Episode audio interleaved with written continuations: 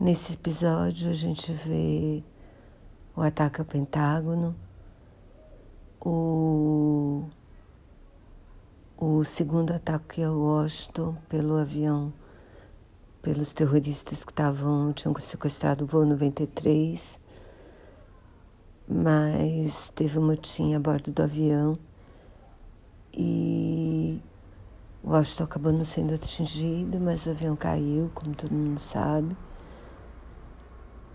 Nesse episódio também a gente vê a queda das torres, com o testemunho das pessoas, de pessoas que estavam lá. Tem depoimento de auxiliares do presidente Bush na época que do auxiliar que contou para ele que tinha tido um ataque terrorista em Nova York. E a gente vê como foi decidido o início da guerra ao terror com o ataque ao Afeganistão.